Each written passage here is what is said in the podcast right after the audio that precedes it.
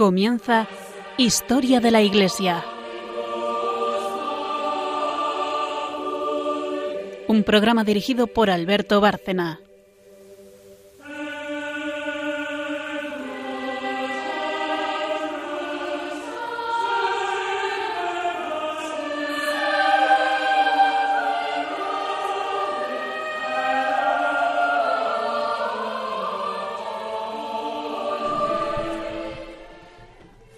Buenas noches oyentes de Radio María y de este programa, Historia de la Iglesia. Contamos como siempre con eh, la colaboración de María Ornedo.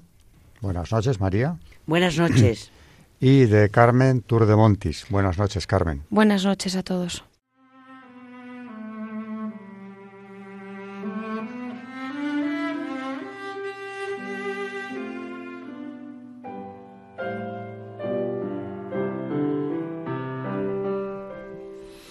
El programa, como saben nuestros seguidores, tiene tres secciones. La primera es la sección histórica, eh, que lleva Carmen Tour de Montis, donde hoy, por cierto, hablará de Lepanto. Nos quedamos el día anterior en la presentación del tema. Cómo se organizó la Liga Santa, por qué motivo, y estábamos a punto de entrar ya casi en combate cuando se nos acabó el tiempo. Habíamos hablado previamente de Isabel la Católica. Hoy vamos con Lepanto y lo que significó. Eh, el santo del día, pues es un santo muy relacionado con aquella época, aunque unos años anterior a Lepanto. Es del reinado del padre de Felipe II, de Carlos I. Eh, estamos hablando de San Ignacio de Loyola, uno de los grandes santos españoles de aquella España que estaba en un momento de plenitud espiritual, eh, política y en todos los órdenes, culturalmente hablando también nace la Compañía de Jesús, vamos a hablar hoy, o Carmen, que es la que lleva también esta segunda sección del programa, nos va a hablar de él. Y por último, en la tercera sección, Magisterio, donde el tema, por supuesto, no se ha agotado y Carmen, eh, María nos traerá eh, o seguirá desarrollando el tema de la Eucaristía.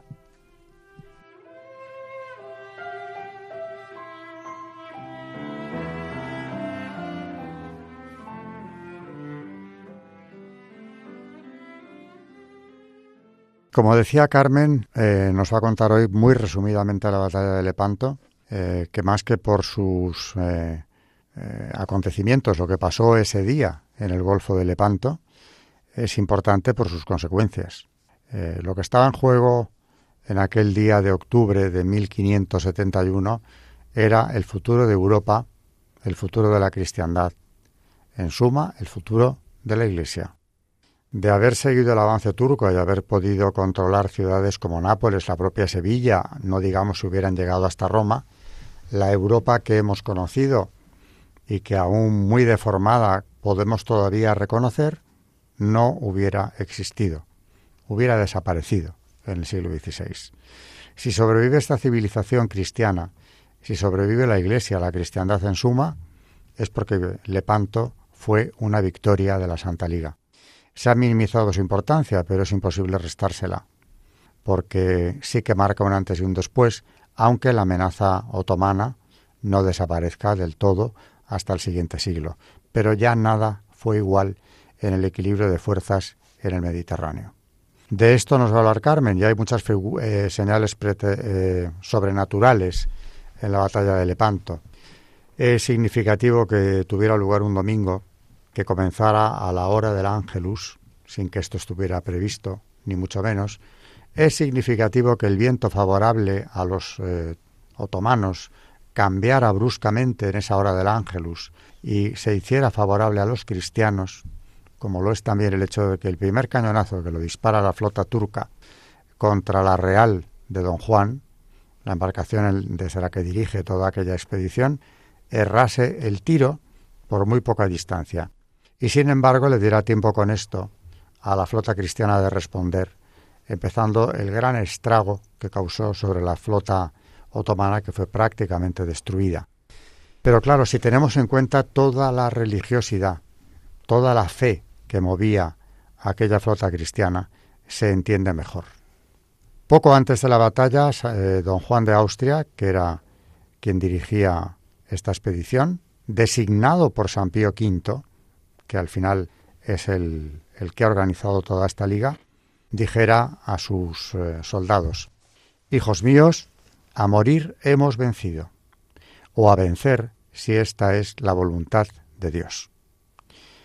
Es significativo también como el embajador español informa a Felipe II que eh, el Papa en los días previos dedica la mayor parte de su tiempo a la oración y a las penitencias, por la importancia que le otorgaba al resultado de esta batalla que él hizo posible. También es significativo la piedad que vemos en todos los oficiales y muy significadamente en la persona de don Juan de Austria.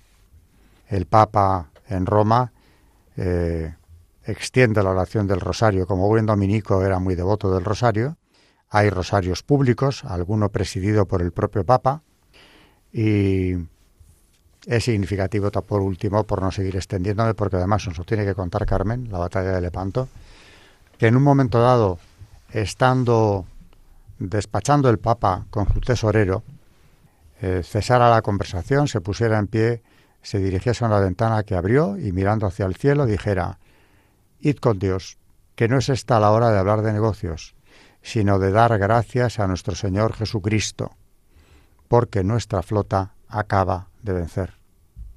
Es decir, que tiene una visión eh, y esto lo cuenta precisamente el propio tesorero pontificio, de que la victoria es ya un hecho. Y se le atribuye eh, al rezo del rosario una buena parte en esta victoria, tanto como que San Pío V el 7 de octubre eh, establece la fiesta de Nuestra Señora de las Victorias. Digo mal, porque no fue el 7 de octubre, el día de Lepanto sí fue ese día, pero él establece que el primer domingo de octubre se conmemore la fiesta de Nuestra Señora de las Victorias, en plural, porque hace a la Virgen eh, intermediaria de las victorias de los cristianos, no sólo de la de Lepanto.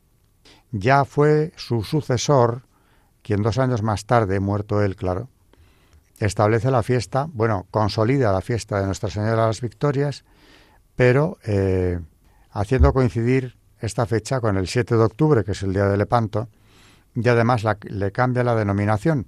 Ya no se va a llamar nunca más de las Victorias, sino de Nuestra Señora del Rosario. Y por último, también señalar que San Pío V introduce en las letanías lauretanas en honor de la Virgen María la invocación de auxilio de los cristianos.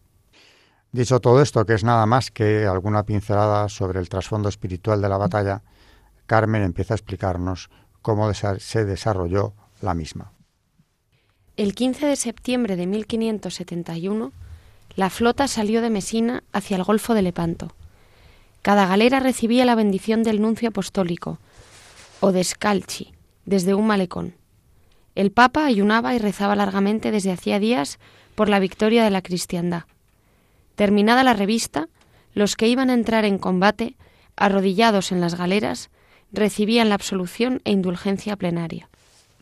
El espíritu de cruzada, fomentado por don Juan, era palpable hasta en los galeotes. Y así fue el resultado.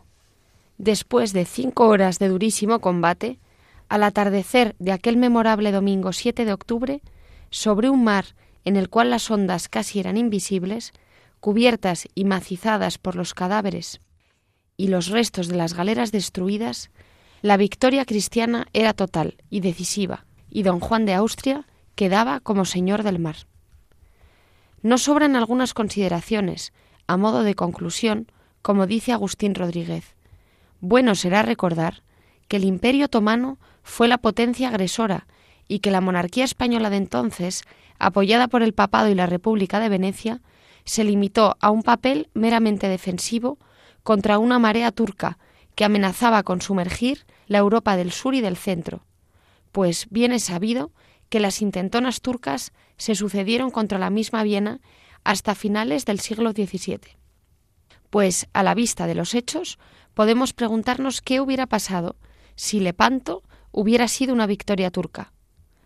Italia en parte conquistada y en parte destruida, y España, con la connivencia demostrada por los moriscos, algo semejante ¿Hubiera podido Europa soportar la caída de Nápoles y de Roma, de Barcelona, Cádiz y Sevilla, de la misma manera que soportó la de Constantinopla sin perder algo fundamental?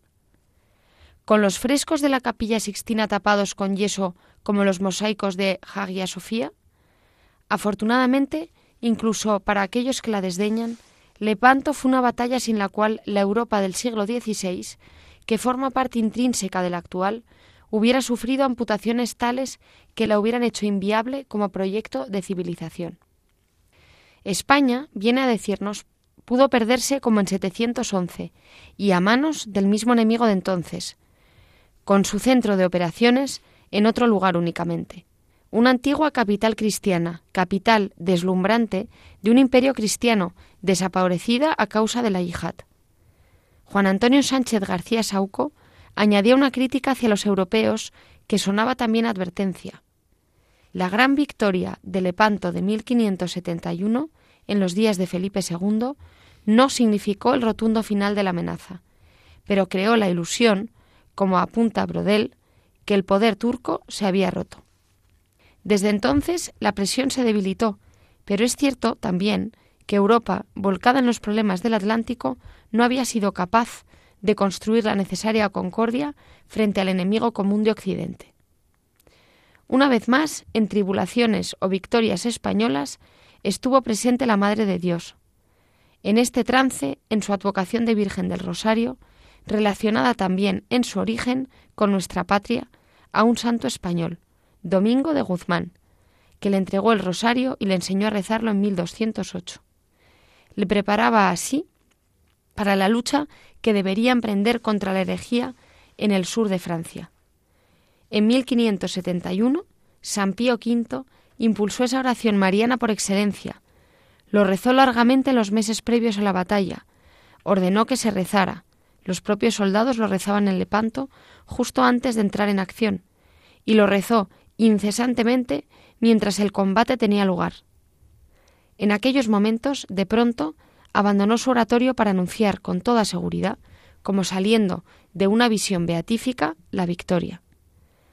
Como había tenido lugar el primer domingo de octubre, estableció la fiesta de Nuestra Señora de las Victorias porque a ella atribuyó la que había salvado la cristiandad aquel día. Gregorio XIII cambió el nombre de esa solemnidad por el de Nuestra Señora del Rosario. Y el arte celebraba también aquella gran ocasión. Tiziano pintaba a su Felipe II ofreciendo al cielo, ofreciendo al cielo al infante don Fernando. Nacido el mismo año de Lepanto, cargado de mercedes para España, el infante se convertía en heredero al trono, y su padre, tomándole en brazos, lo eleva hacia lo alto, mientras un ángel desciende sobre ellos con la palma en mano que entrega al recién nacido. Al fondo los incendios de la batalla naval y a los pies del rey prudente el turco encadenado con trofeos militares. Poco después, el mismo pintor ejecuta otra obra alegórica, La religión socorrida por España. Ante el mundo y ante sí misma, la monarquía hispánica asumía su designio como el supremo honor que era. No da tiempo, ni tampoco es un objetivo claro que tengamos en el programa, Historia de la Iglesia, pero sí eh, se puede hacer algún apunte histórico también sobre lo que aquel día ocurrió. La gran dificultad que había en poner de acuerdo a las potencias italianas, la propia Venecia, que había perdido Chipre, la ocupación de Chipre por parte de los turcos, fue el detonante de que el Papa eh, San Pío V decidiera que de una vez había que formar aquella liga defensiva. Venecia desconfiaba de España. Creía que España aspiraba a la monarquía universal y al dominio absoluto de Italia. Era muy difícil concertar una alianza entre ellas.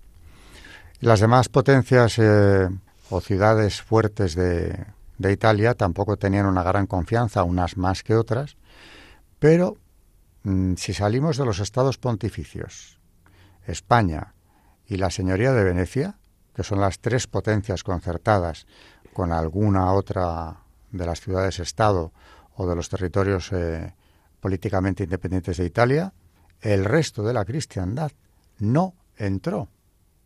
Fue imposible que Francia se uniera por rivalidad con España y por temor a que una victoria de la Liga Santa eh, se viera traducida en un mayor ascendiente español sobre Europa, de manera que no tuvo nada que ver en esto. Aún así, con una buena parte de Italia, los caballeros de Malta también se unieron a la alianza de Lepanto, a la alianza del Papa, pero la mayor parte de Italia, con grandes almirantes que podían haber sido comandantes de la flota, hubo disputas entre ellos precisamente para ver cuál, los había de muy larga experiencia, se hacía con el mando. Frente a un don Juan de Austria de veintitantos años, que sí, había obtenido la gran victoria de las Alpujarras contra los moriscos españoles, pero que carecía de una trayectoria militar como la que otros podían alegar.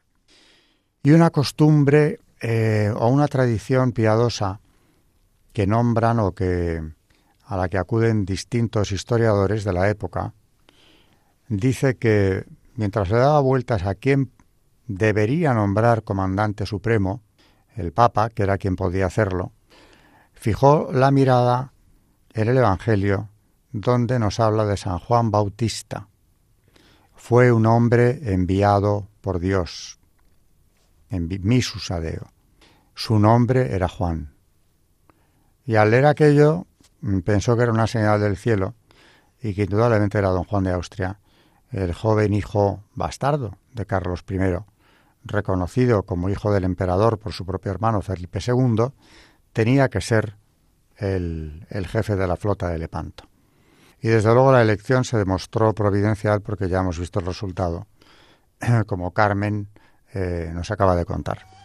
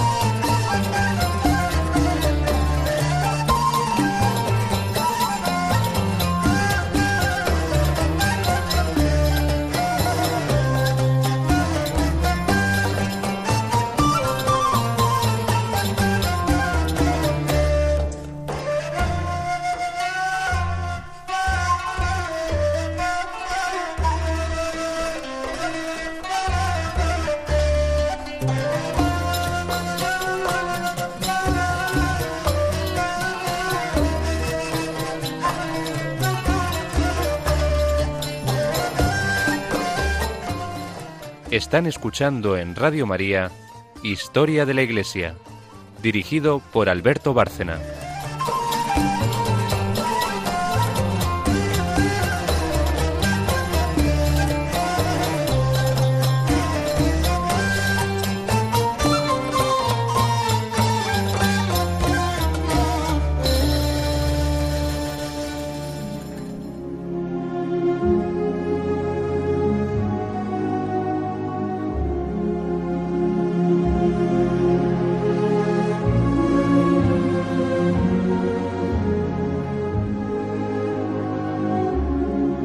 Santos en la historia de la Iglesia.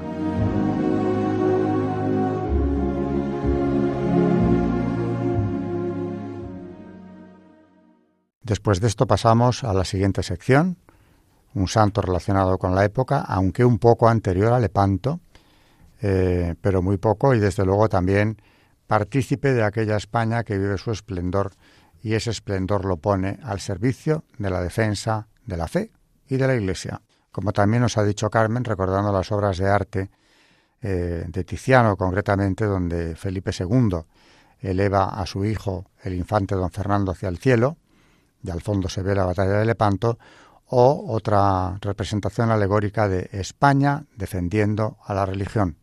España vive el esplendor cultural, religioso de su, de su historia, de su trayectoria vital. Así que vamos con esa figura del gran santo español de entonces, que tuvo una repercusión enorme en la historia de la Iglesia, como es San Ignacio de Loyola, contemporáneo de Carlos I, el padre del rey Felipe II, que eh, va a liderar en buena medida la Liga Santa que obtiene el triunfo en Lepanto. Vamos con San Ignacio, entonces nos de Carmen.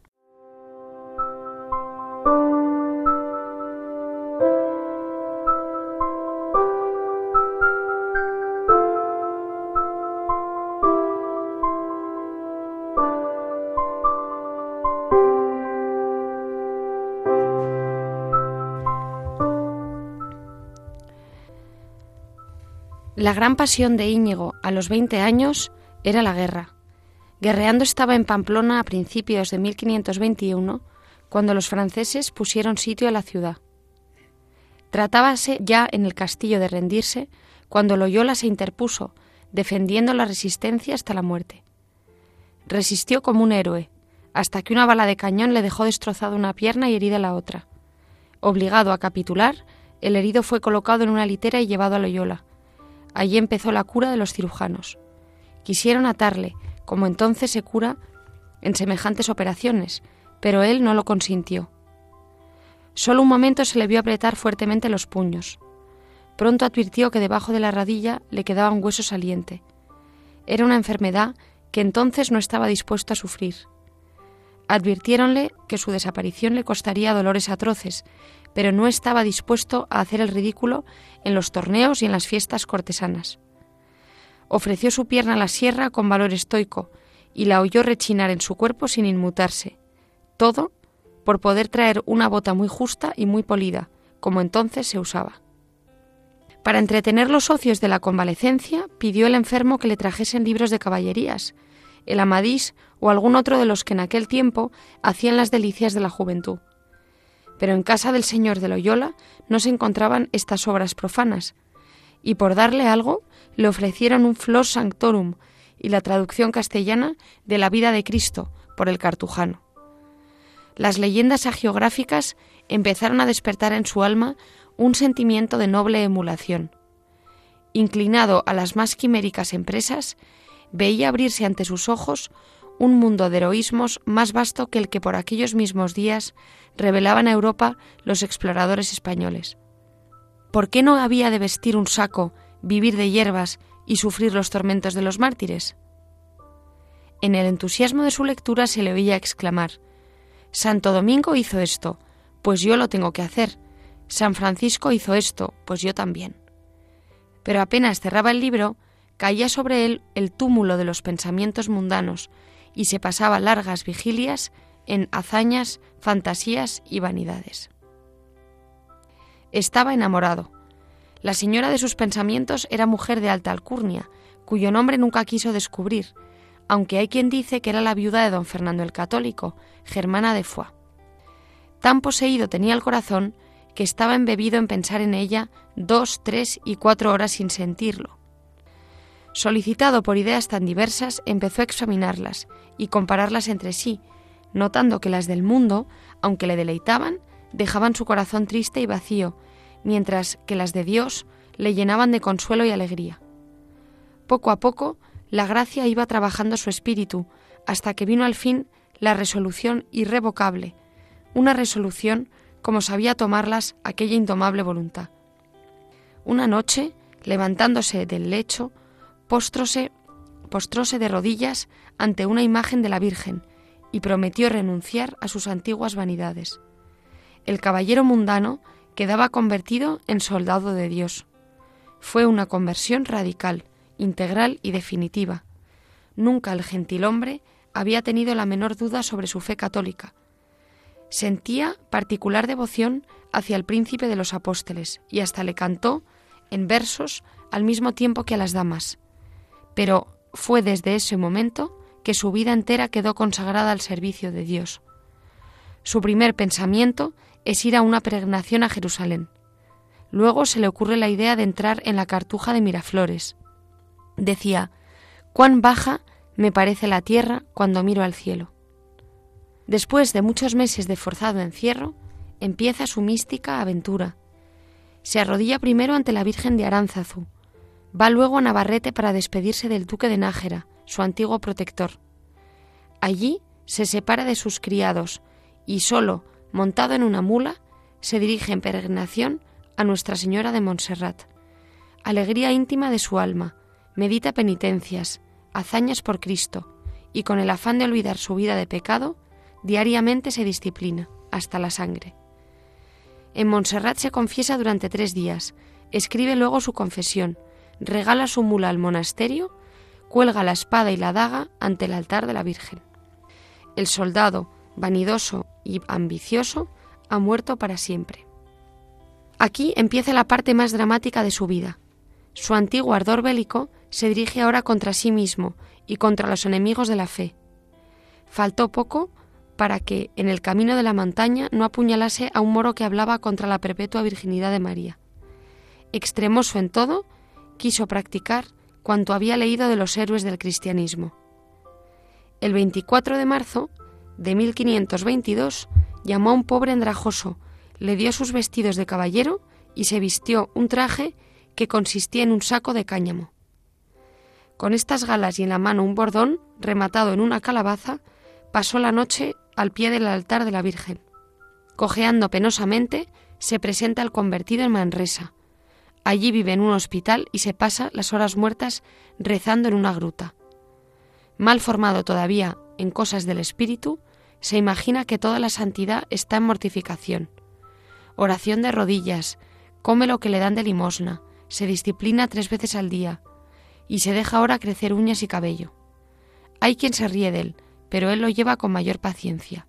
Nadie sabe su nombre. Va a empezar su noviciado, y el enemigo le dice, ¿quién resiste una vida semejante durante treinta años? Y él contesta, ¿quién me asegura que voy a vivir una sola hora? No tardó en advertir en medio de la oración olas terribles de tedio y amargura que empezaron a hacerle dudar sobre el camino que emprendía. Luego escrúpulos acerca de su confesión, acompañados de tales congojas que hasta tuvo la tentación de arrojarse por una sima.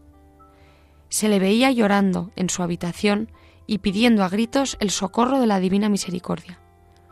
En aquel terrible trance resolvió no comer ni beber hasta recobrar la calma. Después de una semana y después de muchas pesquisas, le encontraron en una ermita de la Virgen, tan extenuado que no podía tenerse en pie. Después sintióse repentinamente inundado de paz y alegría. Después siguieron consolaciones. Dios trataba a su siervo de la misma manera que un maestro trata a un niño de la escuela a quien instruye. Aunque no existieran los libros santos, estaría dispuesto a dar la vida por las verdades que en ellos se enseñan, solo por lo que en la contemplación se me había comunicado. Un día contemplando las cosas divinas en las cercanías de Manresa, se sentó sobre el camino que pasaba a la ribera de un río y puso los ojos en las aguas. Allí, dice el padre Laínez, aprendió en una hora más de lo que hubieran podido enseñarle todos los sabios del mundo. Visiones, coloquios con bienaventurados, raptos de ocho días. Se había convertido en un maestro de vida espiritual.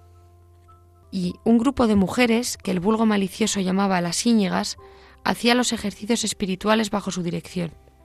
De esta manera nació un librito breve y compendioso, escrito en un lenguaje sencillo, que es uno de los libros más extraordinarios del mundo. De esta manera nació el libro de los ejercicios. Sumergido en la meditación de las verdades eternas, o zarandeado por las tempestades interiores, Ignacio no cesaba de estudiar y analizar los diversos estados de su espíritu.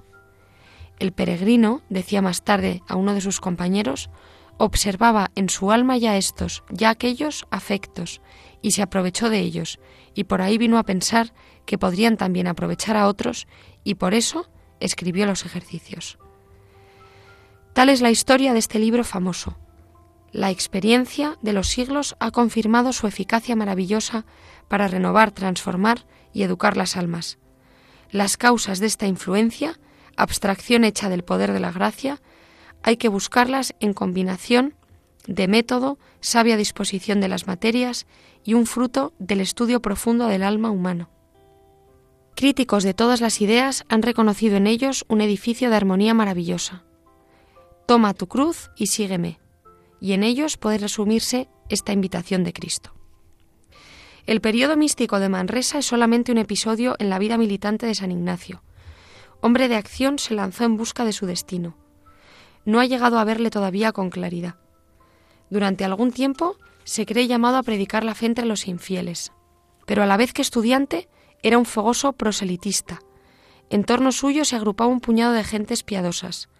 Algunos de sus compañeros y devotos caminaban descalzos como él, lo que les valió el apodo de ensayalados.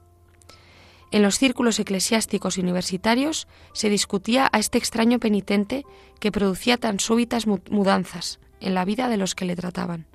Unos le veneraban como santo y otros sospechaban de él. No tardó en estallar la persecución. Tuvo que teñir su sayo, disolver su grupo, calzar sus pies y resignarse a vivir como los demás. A todo obedeció puntualmente. Rehusaba defenderse, pero hablaba a los inquisidores con la libertad propia de su carácter. ¿Qué mal habéis hallado en mí después de tanto inquirir? Nada, contestaba el interpelado. Si algo se hallara en vos, os castigarán y aún os quemarán. Respondió Íñigo, así quemarán a vos si errárades. Es así, replicaba secamente el vicario. Después se reconoció su inocencia y pasó de Alcalá a Salamanca. Allí también fue acusado, procesado y encarcelado. Veintidós días de encierro. Fue finalmente absuelto una vez más.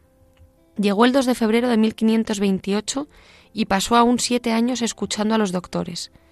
Vivía de la limosna que le mandaban los mercaderes españoles de Flandes, siempre con penuria y estrechez. A los tres años sacó el grado de maestro en filosofía. Durante las vacaciones viajaba hasta Brujas, Amberes y Londres para recoger limosnas.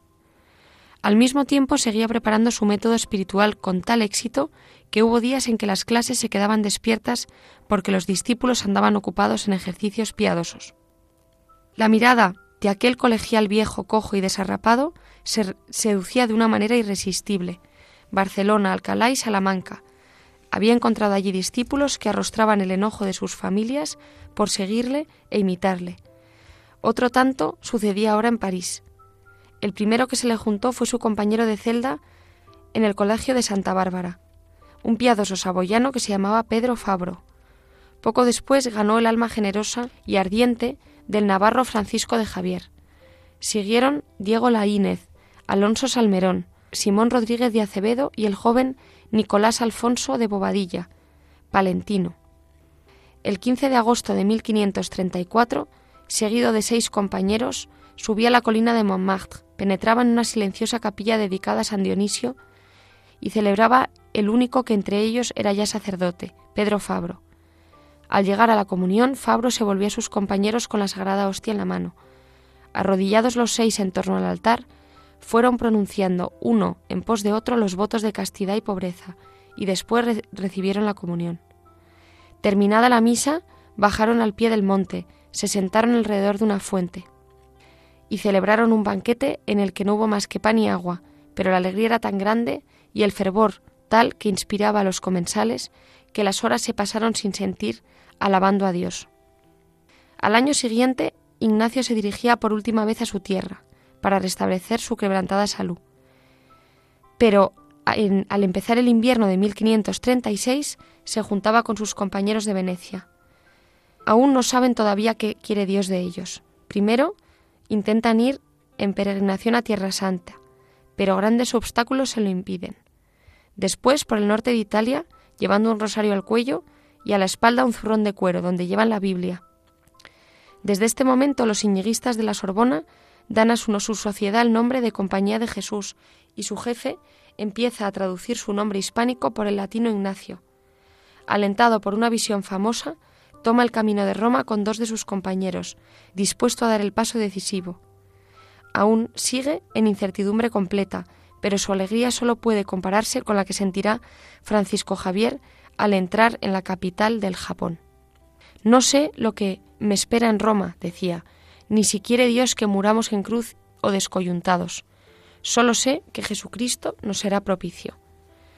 En Roma hubo indiferencias, frialdades, persecuciones. Se improperaba aquella compañía de sacerdotes reformados, como allí se decía, y la causa de Ignacio parecía perdida. Cuando vino en su ayuda la influencia de algunos hombres poderosos, ganados por la práctica de sus ejercicios, príncipes, cardenales y embajadores. El mismo Paulo III se sintió impresionado por la grandeza moral del reformador, y en sus conversaciones empezó Ignacio a esbozar el plan de una orden nueva, que no tuviera por objeto, como la mayoría de las antiguas congregaciones monásticas, un fin particular, de penitencia o predicación, de oración o beneficencia, sino que abarcase la actividad apostólica en todas sus formas, la enseñanza literaria y teológica, las obras de caridad en todos sus aspectos y las misiones entre fieles e infieles, considerando al mundo entero como campo de acción. Finalmente, el 27 de septiembre de 1540, aparecía la bula por la cual Pablo III aprobaba la nueva fundación, y esta fecha señala el comienzo de la Compañía de Jesús. Los tres últimos lustros de su vida los pasó en el Jesús de Roma, empleado en perfilar, acrecentar y completar la grande obra de su vida. Escribió las constituciones, formó a los nuevos reclutas en el Colegio Romano, envía teólogos al Concilio de Trento, esparce a sus discípulos por todo el, por todo el mundo. Quiere que el alma de su milicia espiritual sea la obediencia, una obediencia consciente, voluntaria, una obediencia ciega, no para que se manda, para lo que se manda, sino para las ilusiones y falacias de la pusilanimidad y de la sensualidad. El religioso debe ser como un cadáver o como el bastón en la mano del anciano. Escribiendo a San Francisco Javier, le ordenaba volver a las Indias en estos términos. Os lo ordeno en nombre de Jesucristo, y a fin de que vos podáis exponer los motivos de vuestra partida a aquellos que quieren reteneros, os diré las razones que me han decidido. Su mandato era a la vez firme y suave, razonado y autoritario. Medía el límite de su autoridad como antes había medido el límite de su obligación a obedecer. Así era de razonable y humano este hombre a quien se ha pintado como un déspota. Era natural que el odio se cebase con un hombre que se presentaba como el aguafiestas del Renacimiento, como el censor, el censor de la moral fácil de los falsos reformadores, como el campeón de la disciplina. Todo esto es, en definitiva, una prueba de la riqueza de aquella, alma extraordinaria. La misma calumnia es un homenaje a su grandeza. No era ciertamente un sentimental, sino más bien cerebral. El castellano de sus ejercicios peca de seco y premioso, y sus mismos discípulos nos dicen que en su conducta, en su actitud y en su palabra todo era cautela y circunspección. Es gráfica la manera con que fue desmontando los títulos al padre Olave, según le veía progresar en la virtud. Al principio le hablaba con todo respeto y decía Señor doctor Olave, vuestra merced haga esto. Poco después ordenaba con más brevedad Doctor, haga esto, vuestra merced. Y otro día le quitaba el nombre de doctor, otro el de vuestra merced, y finalmente le decía a hacer esto todo vuestro, sin poderme jamás en tiempo alguno olvidar de vos, Ignacio. Ni era un déspota el que cuando el inquieto Bobadilla declaraba que no leía sus cartas porque con lo superfluo de la principal se pudieran hacer otras dos, y contestaba humildemente A mí, por gracia de Dios nuestro Señor, me sobró el tiempo y la gana para leer y releer todas las vuestras. Toda la vida de Ignacio está en el lema que señaló a la compañía, Ad maiorem Dei gloriam. Este pensamiento sublime da unidad a todas sus acciones. Podrá sentir vacilaciones en ciertos momentos de su vida, pero hay una cosa que la ordena y armoniza toda entera, desde que deja el servicio del emperador, que recoge y encauza la corriente de sus energías naturales, su ingenio, fantasía y memoria, y aquella prudencia y aquella tenacidad, y aquel temple de hierro, y aquel ojo infalible, para tomar la medida exacta de las personas y las cosas que hacen de él sin dejar de ser un enamorado de Cristo, el tipo perfecto del hombre de acción. Esa fuerza superior, alma de su alma, es el deseo de la gloria de Dios que le llena y le consume.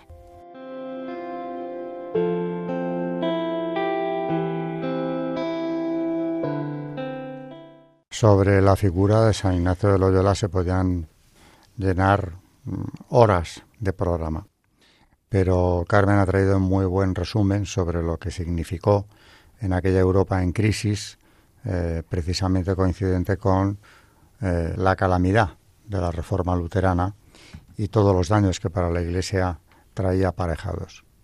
La gran reacción contra ese desastre, desde luego, va a ser la Compañía de Jesús, fundada por este santo español, en ese momento de esplendor, como ya he insistido en otros programas, de España en relación con la Iglesia siempre. Hay una oración de San Ignacio de Loyola que refleja su espíritu y su devoción, su fervor, eh, también por la Eucaristía, eh, que nos trae aquí María y que seguramente es conocida de muchos de nuestros oyentes. También seguro que muchos la, la han rezado en ocasiones sin saber quién es su autor.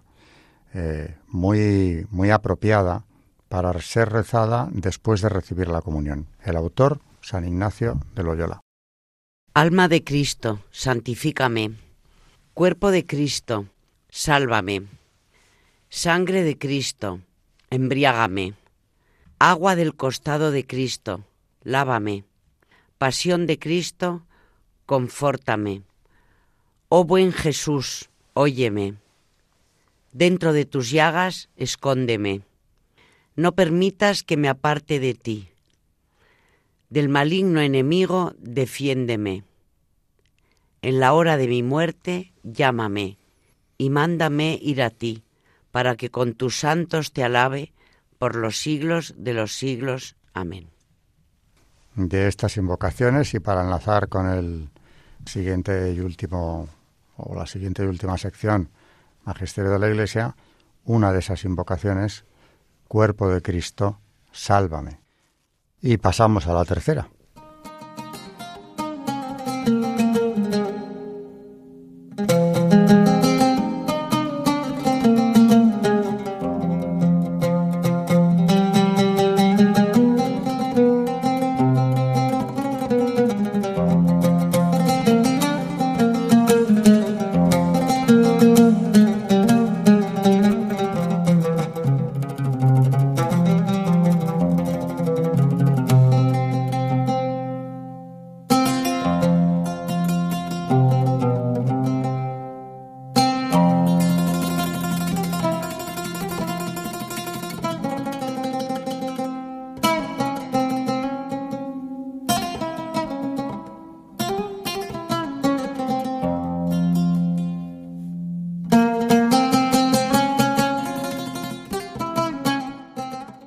Están escuchando en Radio María Historia de la Iglesia, dirigido por Alberto Bárcena.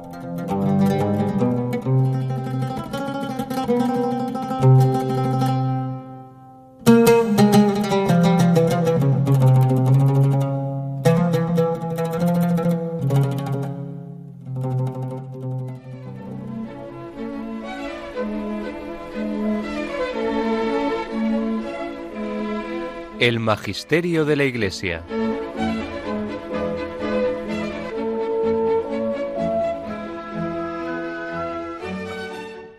En esta tercera y última sección del programa, María sigue comentando un texto de gran importancia, además muy fácil difusión, el sacrificio de la misa, porque seguimos con Eucaristía, obra del cardenal Juan Bona, un piamontés que vivió entre 1609 y 1674, es decir, en el siglo siguiente a los hechos que estamos comentando hoy.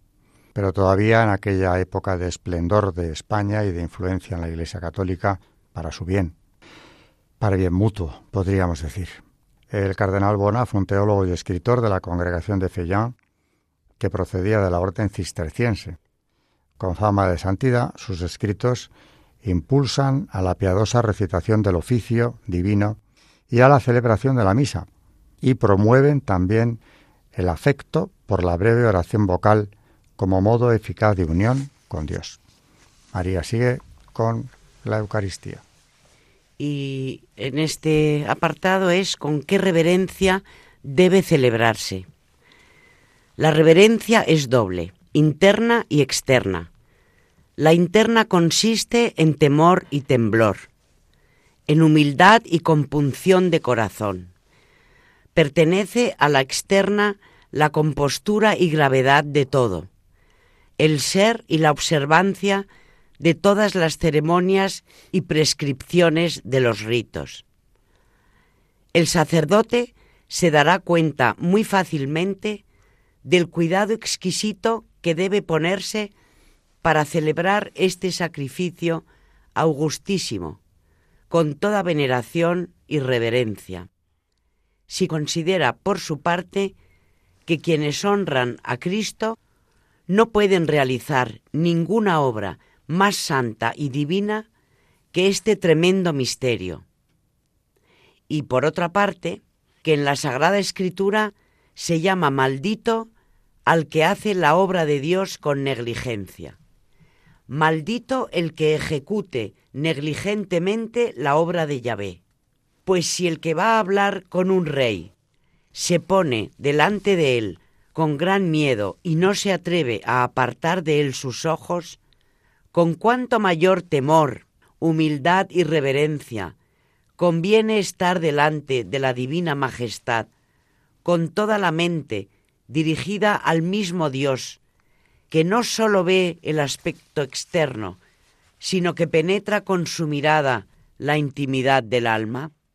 ¿Qué hay más ruin y más digno de castigo que un pecador que se llega sin reverencia alguna al sagrado altar donde los santos temen, los ángeles enmudecen, las potestades tiemblan y los serafines cubren su rostro con rubor y confusión? La noche se acerca a la luz, el enfermo al omnipotente, el siervo al Señor, la criatura al Creador, y no tiembla, no se espanta, sirve también de provecho para estimular el afecto reverencial, la consideración del gozo que perciben la Santísima Trinidad y todos los habitantes del cielo de la devota y reverente celebración de la misa. Tanto porque este sacrificio del Nuevo Testamento fue dejado por Cristo en prenda del amor con el cual amó a los suyos hasta el fin, cuanto porque es la conmemoración de su muerte, por cuya intercesión fueron perdonados nuestros pecados, los hombres redimidos, los santos salvados, y nosotros, actuales caminantes, recibimos innumerables beneficios. El celebrante debe cuidar, por tanto, de no realizar acción alguna que vaya en mengua de este gozo de Dios y de los santos, que dimana del suavísimo aroma de este sacrificio. Finalmente, para adquirir esta reverencia, el sacerdote debe meditar con toda la diligencia de que sea capaz cuán sapientísima y exactamente la Santa Iglesia, siguiendo las divinas enseñanzas, prescribe e instituye orden, modo y aparato de todo el sacrificio, pues en primer lugar confiesa sus culpas a la par que pide perdón de ellas. Después alaba y adora a Dios y da gracias por los beneficios que de Él ha recibido. Implora la ayuda divina para sí y para otros y no omite ningún género de deber que los mortales puedan santamente ejercer para con Dios. Brevísimo resumen de lo que es la Eucaristía. Otro tema, hoy estamos tocando temas muy abreviadamente, pero es un resumen de algo que podíamos, bueno, María lleva extendiéndose sobre ello ya varios programas y, nunca vemos el momento de terminar, no solamente ella, sino que tampoco yo. Eh, pocos temas de tanta enjundia podemos tratar en la historia de la Iglesia, en teología, desde nuestra modesta posición. La mía, desde luego, María ha estudiado teología, yo no pero entiendo, sin embargo, que todo lo que insistamos como miembros de la Iglesia Católica en la importancia de este sacramento, creo que será poco.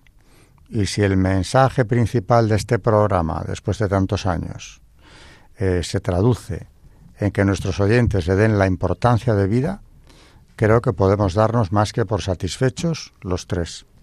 Así que no hemos terminado con el tema. María, confírmamelo, pero creo que no hemos terminado con el tema. Vamos a seguir. Y además tenemos otros textos a tratar que hablan de lo mismo.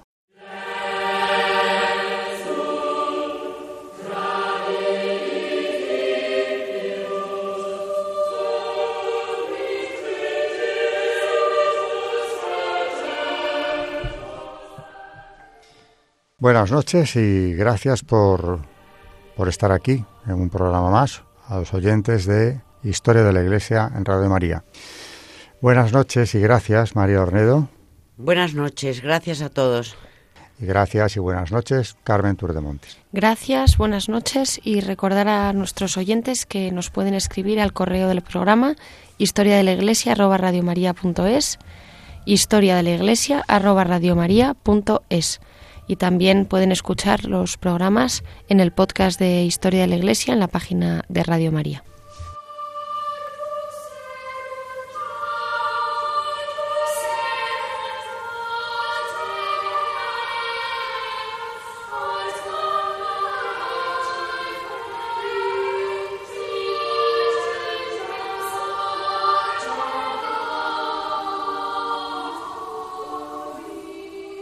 Han escuchado Historia de la Iglesia, un espacio dirigido por Alberto Bárcena.